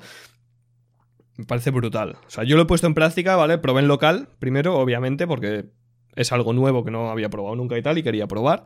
Probé en local, me hice una copia, en la copia de desarrollo que tengo de dariobf.com, hice, hice la prueba, y haciendo test, simplemente con el inspector de, de Firefox, Firefox Dev, por cierto. Arriba el open source, siempre que se pueda. Eh, El- la ahí- herramienta de los verdaderos desarrolladores, Firefox Developer Edition. Ahí en, la, en el inspector, en la pestaña de red, ves las peticiones HTTP que se hacen y tal. Y por defecto tenía 46 o 47. Y al hacer simplemente una limpieza de en la home no me, no me metas estos plugins o lo que sea, bajó a 31 o 32. O sea, me parece una pasada quitar tantas peticiones pues oye, con un solo, con un ficherito que si le dedicas más horas, más tiempo y más mimo, eh, vas a conseguir que toda la web cargue mucho más rápido. La conclusión es que en la home estaba cargando, por ejemplo, cosas como WooCommerce, que no tiene mucho sentido tampoco, porque no tiene ni indicador de carrito, ni cosas por el estilo, con lo cual me lo he cargado y, y el time to first byte ha bajado, creo que ha sido un 70%. O sea, una pasada, una pasada. Y luego ya el, hecho de cargar plugins, por ejemplo, el, ejemplo que más me llamó la atención, que más me gustó, es el de el de Broken Link Checker o el de cosas que ejecutan el cron, que puedes decirle, claro, al ser PHP puro y tal, eh, y antes de la carga de los propios plugins, incluso del tema, le puedes decir eh, si no es este día, entre esta hora y esta hora, no me ejecutes este plugin. Eso también me parece una maravilla, porque eh, al final lo que haces es que plugins pesados como Broken Link Checker, que es uno de los ejemplos más que más lastran un sitio web, eh, tenedlo desactivado siempre, por favor. Activarlo, lo ejecutáis y lo desactiváis siempre. Porque aparte se chupa lo que no está escrito, ¿eh? Sí, o Backup Buddy o, o VP Optimize, cosas de ese estilo que son puramente de backend, funcionalidades de backend, que no interesa que se estén todo el día ejecutando cada X tiempo, pues eh, programalos tú. Quiero decir, en un pico donde tengas visitas bajas, lo que se llama el, valle, ¿no? El valle de visitas. Eh, pues ostras, si tú tienes el valle de visitas en fin de semana, ponle que ejecute el fin de semana entre tal hora y tal hora y, a correr. Y así te haces las copias de seguridad solo en ese día o, el Broken Checker solo pasa en ese día y, no te satura tanto el servidor, ¿no? Y al final lo que decíamos, el rendimiento del servidor es directamente eh, tiempo de carga de la web. Parece una tontería, pero que el servidor tarde en procesar toda la información un poco más, un, poco más influye en el frontend, un poquito. Y un poquito de aquí, un poquito de allá, todo suma. Entonces, eh, sí, porque al final aquí estamos hablando de milisegundos, ¿eh? Sí, claro, a ver, em, incluso de menos, pero eh, vuelvo a lo mismo. Em, todo cuenta. Esto es, como, esto es como el SEO, todo cuenta. Claro, un milisegundo más un milisegundo son dos milisegundos, matemáticas básicas. Pero cuando tienes 800 eh, cosas que influyen en los milisegundos, ya tienes 800 milisegundos, que es casi un segundo. Y un segundo, si lo ha optimizado la competencia y tú no, significa que ellos van a tener un montón de ventajas con respecto a ti. Entonces, eh, yo creo que es importantísimo este taller. Eh, ya te digo, mm, me pareció brutal, brutal. Además, muy bien explicado, porque ha ido paso por paso explicando todo. Pues el ejemplo 1 os muestra esto, el 2 no sé qué, el 3 esto, el 4, el 5, pa, pa, pa, pa, pa. Y, da un par de claves que sabiendo leer entre líneas eh, te dan mucha, mucha información, ¿no? Como es de un tío como Fernando Puente, que sabe, que sabe un montón. Y, lo que tú dices, Fernando, estas charlas técnicas, tío. Eh, da más. Da me encantan. O sea, cada vez que las das es como wow. Así que eso. Y, ya está. Yo no tengo más que decir de la charla del taller de Fernando Puente. Yo he dicho todo. Yo en este caso me salté a Fernando para poder ver a, Javi Díaz, que... La pelota del hermanismo. Para que no lo sepa, es mi hermano. Que es curioso porque había gente de, de la organización que no lo sabía. Me dijo, hostia, tío, me acabo de enterar que Javi es tu hermano. Digo, joder, si lo sabe todo Dios. sí que es verdad que yo como ahora voy con la cabeza rapada y demás, no se visualiza tanto, pero antes cuando íbamos los dos con melenas, yo en mis épocas buenas, no hace tanto, 7, 8 años, llevaba rastas hasta el culo, o sea que yo he pasado de un lado a otro, ¿eh? eh Teniendo en cuenta que siempre hacemos la broma de que yo soy calvo voluntario, porque tengo pelo, pero me si porque si la audiencia Si la audiencia se porta bien, lo mismo ponemos una foto en el comentario. Hostia, este se puede poner, se puede poner. y pues eso, que mi hermana daba un taller con, con Rana. Rana es una chica que la conocimos, si no recuerdo mal, en, Canarias, creo que fue. En la WordCamp Zaragoza del año pasado. ¿Sí? Sí, porque ella vivía allí. ahora ya no me acuerdo. Y ah, puede ser, puede ser. una charla de diseño que me acuerdo que, la vimos juntos. Estábamos yo, tú y mi hermano. Y nos quedamos los tres diciendo, ole, vaya pedazo de Sí, yo creo que sí, fue en Zaragoza, sí. Sí, yo creo que sí. Me gustó, sí, es verdad que sí tengo buen recuerdo de Rana. Lo que no me acordaba era si fue en Zaragoza o en, o en Las Palmas, porque fueron casi seguidas, entonces no. Sí, sí, ahí, hay, hay, lagunas ahí.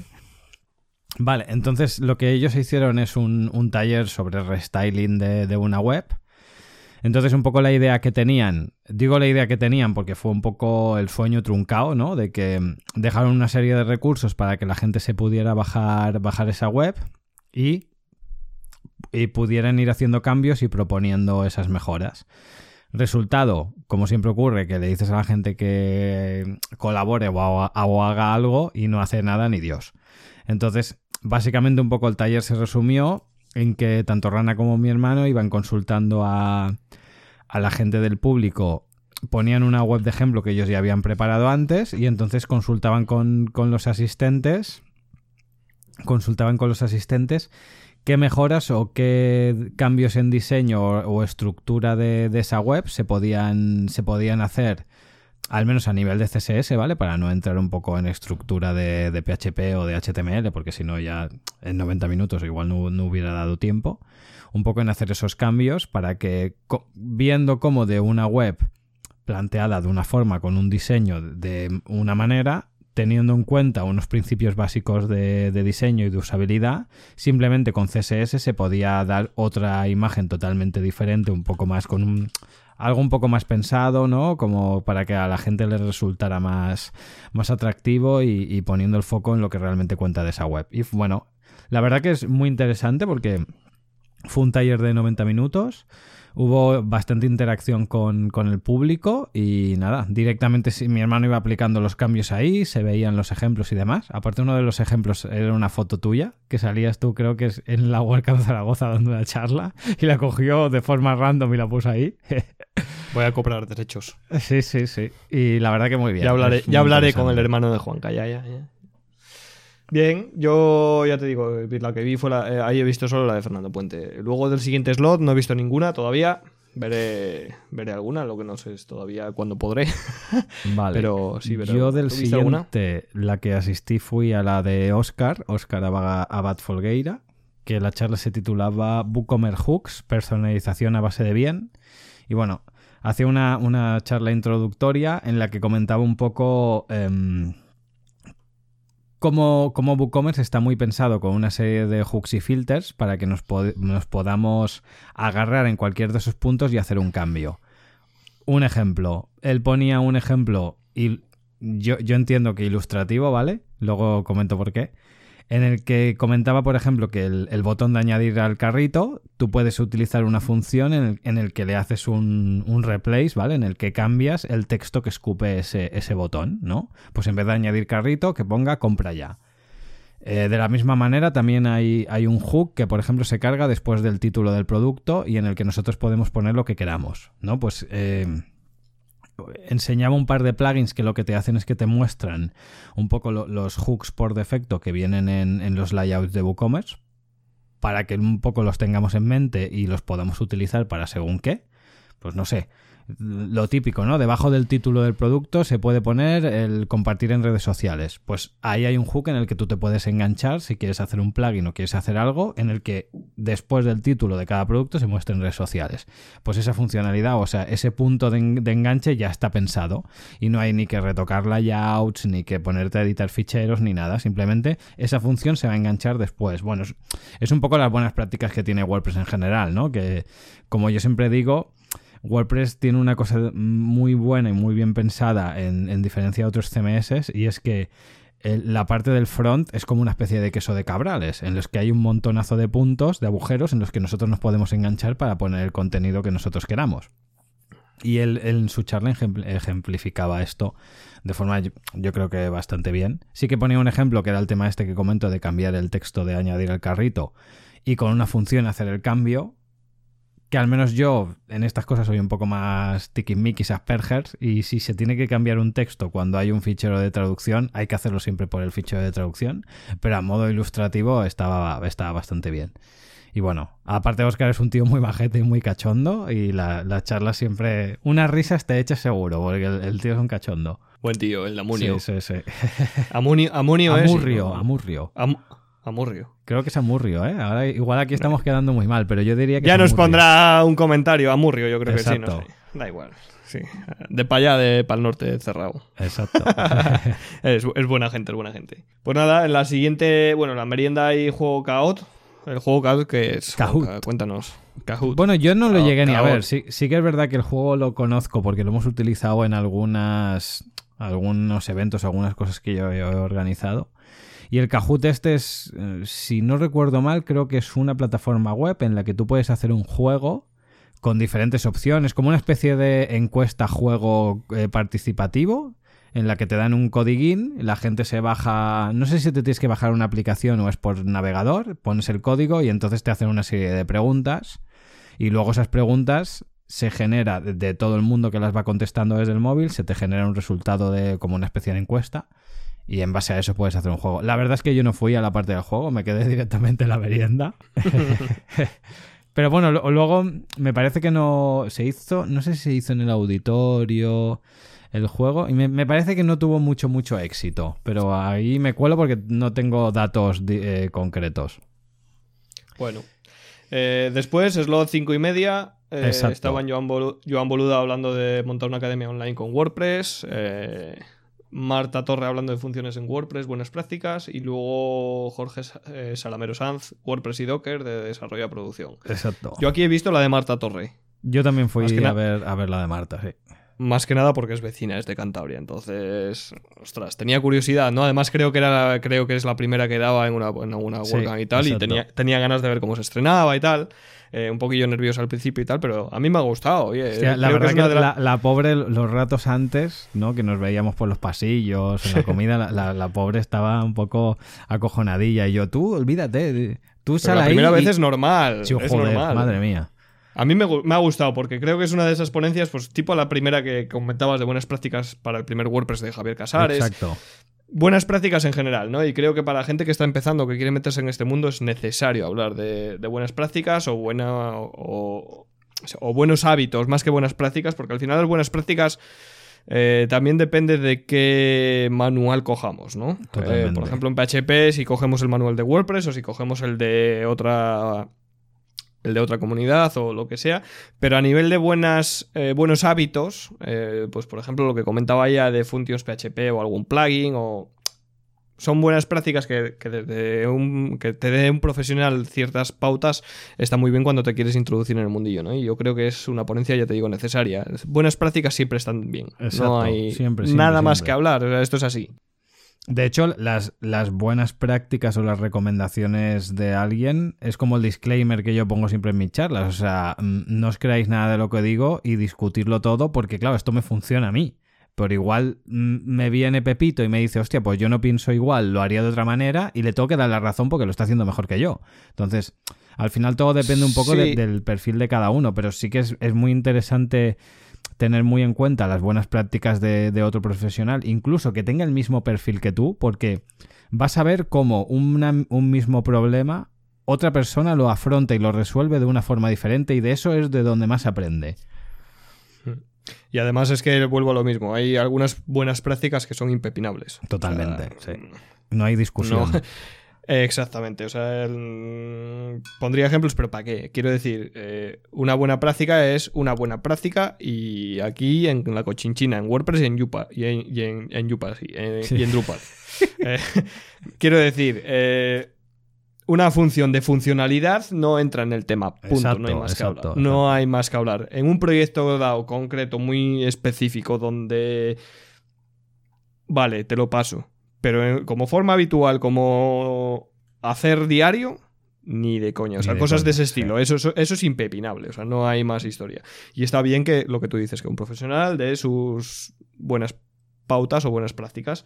eh, en este caso orientado a las funciones en WordPress y tal, pero bueno, me da igual eso que la, que la ponencia de Javier, ¿no? Eh, Son Sí, sí, ponencias sí, exacto. o sea, son ponencias necesarias siempre. Y, y ya está, yo no tengo más que decir, es lo que, lo que hay. Eh, siguiente slot, ¿qué viste, Juanca? Cuéntanos. Yo fui a ver a Pablo, Pablo Moratinos, que nos hablaba de, de retargeting con Analytics y Google Ads. Haz que tus clientes vuelvan. Muy bien, ¿y qué? A ver, ¿qué decir? Pablo, el cabrón, Pablo Moratinos, el tío es un comunicador nato. Es uno de estos que solo por, solo. Sí, sí, solo por oírlo hablar y lo bien que, que el tío defiende el- sus presentaciones y cómo comunica, ya da gusto. Si además a esto le añadimos que eh, ilustró toda su charla con la película de Back to the Future, pues ahí ya- yo ya dije yo, bueno, es que como si habla de sexar a caracoles. O sea, me va a gustar, porque claro, basándola un poco en, en la película, pues la verdad que muy bien. Nada, comentamos un poco todo el tema de la, de la parte estratégica y de un poco pequeña primera introducción y parte estratégica de, de cómo utilizar toda esta funcionalidad que se le llama el, el retargeting con Google Ads y Analytics, ¿no? Para, pues, para que nuestras campañas eh, de, de ads nos salgan, sean más efectivas y nos salgan más económicas. Básicamente, pues nada, eh, acotando un poco al público al que nos dirigimos en base a los datos que ya tenemos, ¿no? Al final el retargeting es, pues si esta persona ha mirado, ha visto este anuncio, este anuncio y este otro, y está dentro del público objetivo que yo creo, pues le voy a mostrar estos anuncios en vez de mostrarle el primero que es más genérico, ¿no? Para que sea más efectivo, por poner un ejemplo, ¿eh? Entonces, la verdad que muy, muy, muy, muy interesante. Y, y como digo, muy bien comunicada y muy bien contada, como normalmente hace el amigo Pablo. Así que para mí es una de las must have a ver del, del evento. La tendré que ver entonces, porque no he llegado, yo me quedé en la merienda. Eh, bueno, después de Marta me quedé en la merienda. A ver, Eh, estas charlas dan un poco de alegría y un poco de susto a la vez. Dan alegría en el sentido de, ostras, tengo que hacer una campaña, la de cosas que puedo hacer, y susto porque, macho, es que le estamos dando todo lo- todos los datos. O sea, realmente pueden hacer estas campañas y existen estas herramientas porque es que de nosotros lo tienen todo. O sea, hasta la talla de calzoncillos, que en mi caso es muy evidente, pero Es lo que hay, es lo que hay. sí. Tú, es lo que hay. es el precio por Eh, la evolución, ¿eh?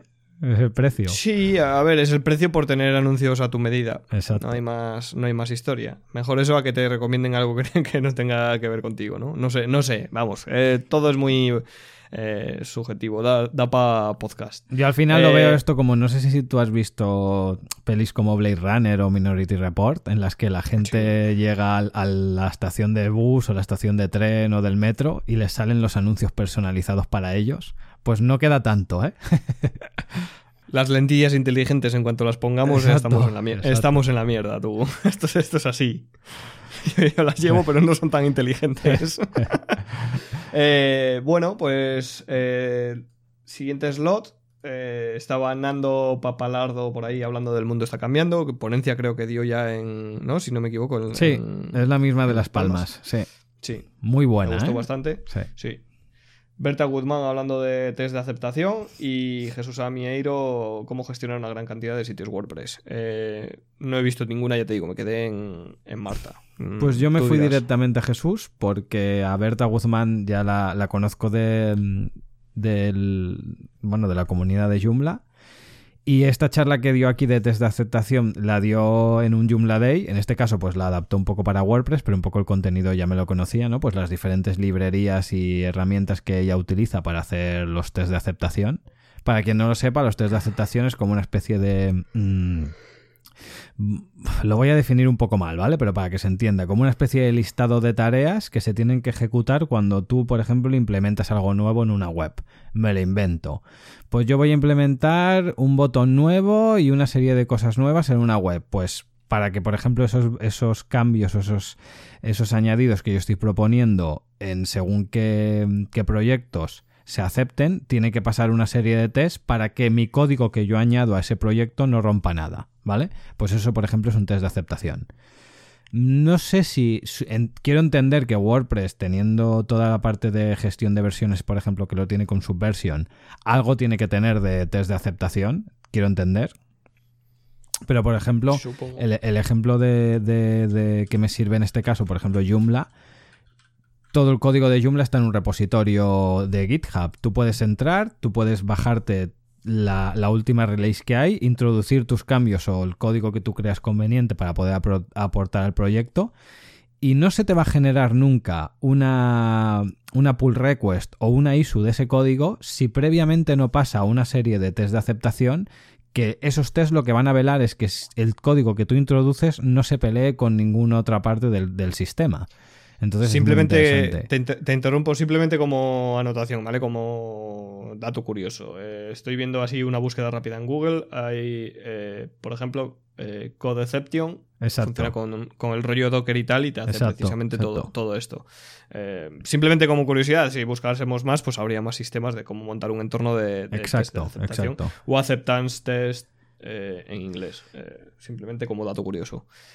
Pero sí, bueno, suena interesante también. Ahora que. Sí, sí, sí. Está. Es, vamos, si tienes un perfil desarrollador o perfil técnico, la charla de Berta es súper interesante. Y a la que yo realmente fui es a la de Jesús a, a, Mieiro, que se llama Cómo gestionar una gran cantidad de sitios WordPress. Para quien no lo conozca, Jesús es la persona que hay detrás del proyecto de la semana PHP, en la que cada semana envía una newsletter con las novedades y artículos interesantes relacionados con el mundo de, programación en PHP. O sea que el tío, el tío es bastante, bastante crack, aparte que es súper majo. Y nada, básicamente la charla que dio él es un poco em, comparar las diferentes herramientas que tenemos a mano para poder actualizar y gestionar muchos WordPress a la vez. Pues lo típico, desde el Infinite WP hasta el Manage WP, ¿no? Comparaba un poco las soluciones que hay en la que tú te instalas un plugin en un WordPress tuyo y ese plugin es el encargado de relacionarse con los otros WordPress que se van a actualizar o sistemas como por ejemplo ManageWP, que es un, un, SaaS, ¿vale? Un software as a service, es decir, una plataforma externa que se conecta con tus diferentes plataformas y a, base de una serie de consultas, normalmente por la REST API, eh, te gestiona todo el tema de las actualizaciones, etcétera, etcétera. Porque al final aquí estaremos todos de acuerdo que a la que llevas más de 10, 12 webs es muy difícil tenerlo todo más o menos controlado sin una herramienta que de un vistazo más o menos te ayude a ver el estado y la salud de, tus, de todas las instalaciones que gestionas. Aparte muy interesante, ¿eh? lo explica de una manera muy... bastante completa. A mí me gustó mucho la charla. Habrá que echarle un ojo. Eh, bueno, y eso sería la WordCamp Zaragoza. Bueno, quedaría el tema de juegos y regalos de patrocinadores, el WordPress y tal, pero bueno, ¿qué, vamos a contar?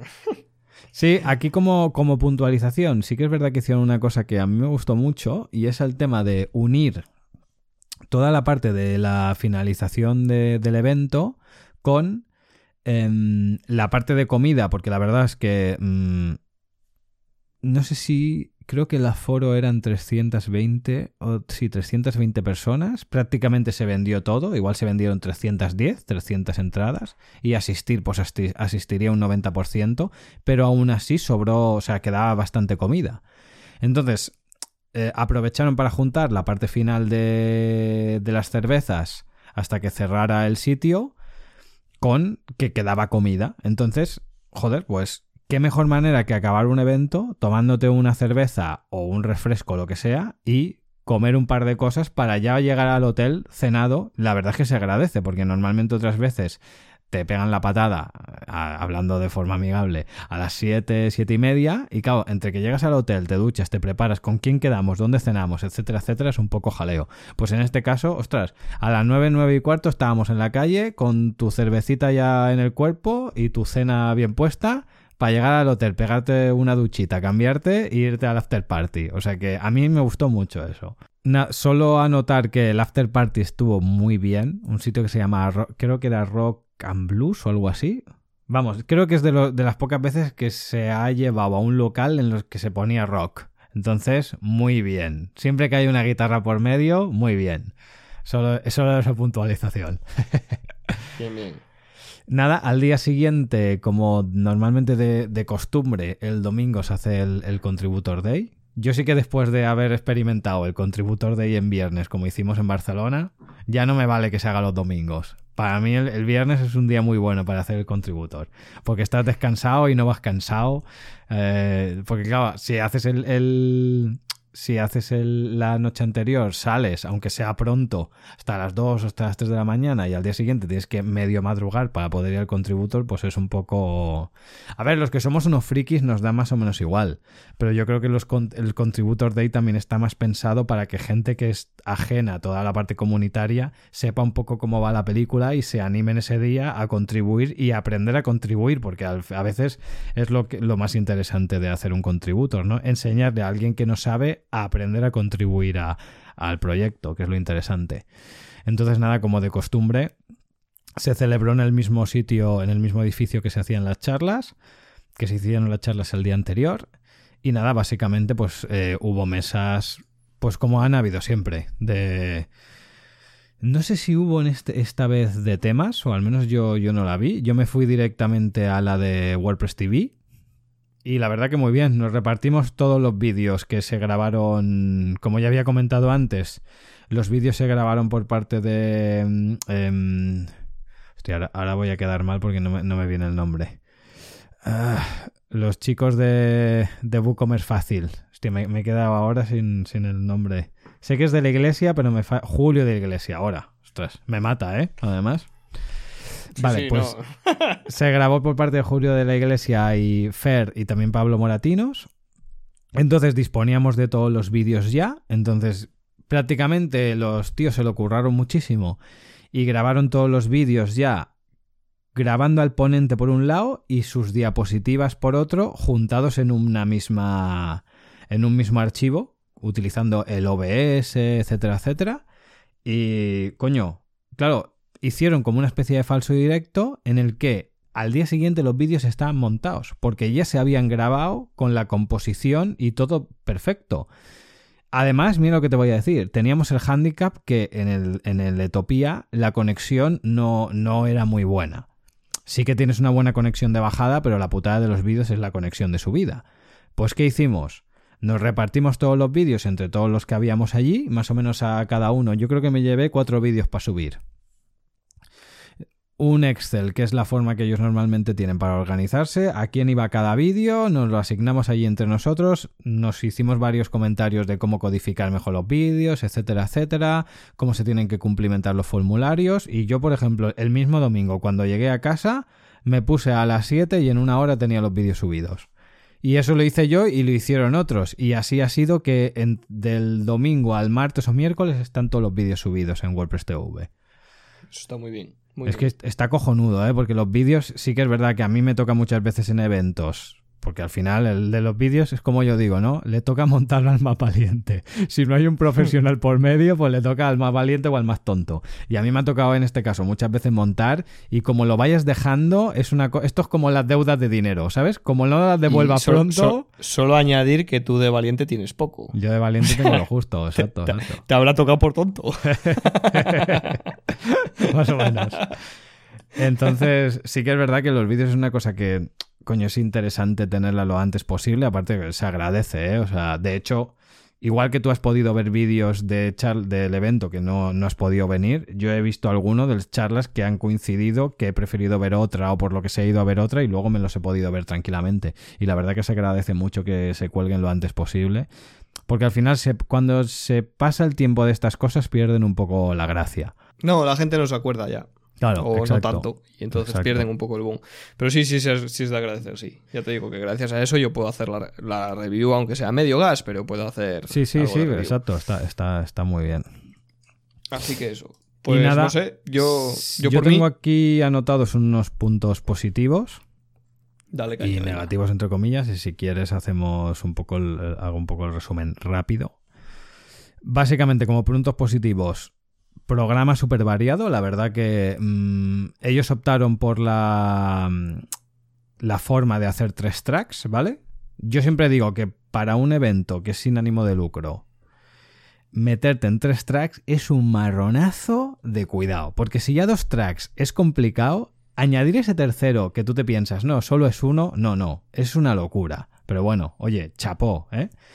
Eligieron hacer tres tracks en los que más o menos lo tenían un poco diferenciado. El, primer track un poco más eh, genérico, el segundo track mm, de, perfil más intermedio y el tercer track un poco más técnico. Y bueno, está, está muy bien porque siempre vas a encontrar en, en tres diferentes propuestas, siempre vas a encontrar una que más o menos te sea, te sea un poco más a lo que tú quieras, ¿no?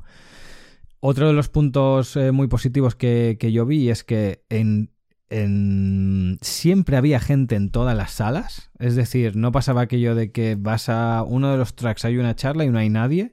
Y eso muchas veces no, no, depende de cómo hayas hecho tú el organigrama, sino a veces es un poco de, la suerte que tengas, por lo que le toque a la gente decidirse apuntarse a una o a otra, a otra charla.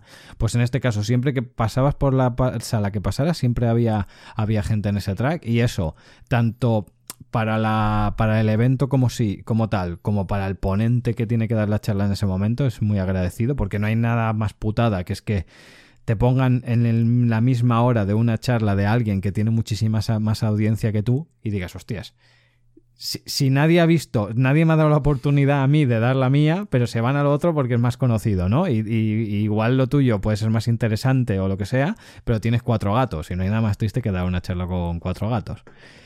Y la verdad que en este, en este sentido muy, muy bien. Otro de los puntos también muy, muy bien, el tema de que montaron una, un servicio de son una parte de ludoteca con un servicio de guardería para los peques. Entonces los, padres que iban con hijos podían dejar a los peques allá en, el, en, el, en la ludoteca y servicio de guardería. Y oye, yo pasé varias veces por delante y los niños se lo estaban pasando teta. Creo que había una o hmm. dos monitoras que estaban allí con ellos. Bueno, los niños pintaban las caras, se pintaban la cara como Spider-Man, como superhéroes, haciendo puzzles, jugando. Muy bien, ¿eh? Muy bien. La verdad que muy, muy curioso. Eso sí, además, si en mi caso eso lo amplías a animales y yo puedo ir con mi perro y dejarlo allí, bueno, el más feliz del mundo. ¿eh? Que eso lo he visto yo en otros sitios que lo han hecho, ¿eh? Claro, aquí, si no me recuerdo mal, me parece que en, la ciudad de Dublín, creo que yo he llegado a ver algún evento en la que la gente va con sus animales y niños y demás. O sea que es un poco como que se normaliza todo, ¿no? Y hostia, la verdad es que los que no tenemos críos no lo vemos tan necesario porque no nos toca, pero joder, sí que es verdad que es que si tú viajas un fin de semana, si por ejemplo yo tuviera hijos y me tengo que marchar, o se lo dejas a los suegros o se tienen que quedar con alguien, se te tienen que quedar con, tu pareja, pues tu pareja ya, la estás fastidiando entre comillas porque no tiene el apoyo de la otra persona para poder hacer planes, etcétera, etcétera. Entonces, si tú puedes llegar al evento y dejarlos allá, aparte que volvemos a lo mismo, los niños, por mucho. Tú me dices, no, es que yo me llevo a mi hijo que conmigo está tranquilo, ya. Y va a estar ocho horas aguantando la chapa de algo técnico que te interesa a ti. Cuando lo dejas en la guardería con otros diablos como ellos y entre ellos se lo pasan teta.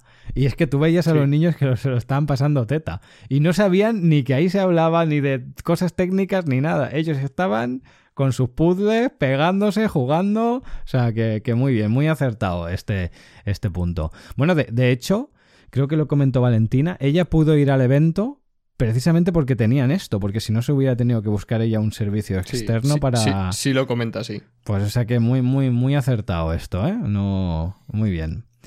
y luego lo, que comentaba antes, ¿no? El tema de finalizar el evento y que se montara una zona, la zona principal con, con cervezas y comida para que ya salieras tú de allí eh, cenado. Muy bien. Y nada, puntos negativos por poner algo, por poner algo, porque siempre tenemos que poner algo. El tema de lo de la cena de ponentes, pues que molaría, ¿no? Que se, se estirara el tema de hacer alguna cena un poco más informal en la que pudiéramos hablar entre, entre nosotros y no tan formal con diferentes mesas y tal. Y el tema de lo del Contributor Day, que sea el día después del After Party, pues vuelva a lo mismo, ¿eh? Y, y de hecho es una cosa que, que es, yo al menos personalmente corroboré ese mismo día. Porque tú le preguntabas a gente que, no, que era ajena un poco tema de, al tema de comunidad o que no habían ido nunca y le decías, hostia, mañana vamos a hacer lo del contributor y te decían, ya, pero es que esta noche vamos a ir al after party, entonces al contributor no vamos a ir. Claro, tiene todo el sentido del mundo, porque claro, si no has ido nunca... coges a las 2 de la mañana o 3 de la mañana, a las 11 estás durmiendo, no te apetece... Exacto, exacto. Entonces, Quien dice 2 de la mañana dice 5. Exacto. igual. Entonces, pues nada, un poco solo, apuntar eso. Habrá que quitar los, los after party, esto es así. O poner los contributor el viernes o el sábado el contributor y el domingo el evento, que también es otra opción, pero bueno, al final se te alarga mucho el fin de semana. Bueno, pues eh, si no hay más que decir, Juanca, ¿cómo lo ves? ¿A gusto? Sí, sí, sí, muy bien, muy bien. Le vamos a poner un, un 9 a la review. Un 90, un 90. ya sabes que va sobre 100. Sí, sí, un 90, un 90. Eso es que ha sido una WordCamp buena, oye. Está muy bien, está muy bien. Me alegro. Eh, pues nada, eh, hasta aquí el podcast de hoy. Eh, nos hemos ido casi a hora y media. Hora y media, ¿eh? No, no defraudamos. Sí. Nosotros sacamos pocos bueno. episodios, entre comillas, pero son largos. sa- ¿Sabes qué, ¿Sabes qué pasa? Que hoy has ido con, con cervecita y te me has alargado un poco. Tienes la lengua suelta, ¿eh? Un poco, Juanca. Estás un poco, ¿eh? Tengo que, tengo que Vamos. beber para desinhibirme.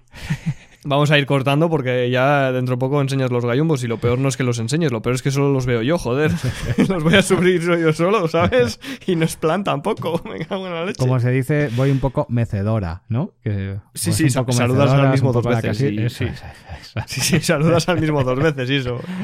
A alguno le das tres veces la mano, eso, eso. te, te presentas cinco veces. Sí, sí, vas un poco. Pero bueno, es lo que, es lo que hay. es lo que... Pues nada, eh, hasta aquí el podcast de, de hoy.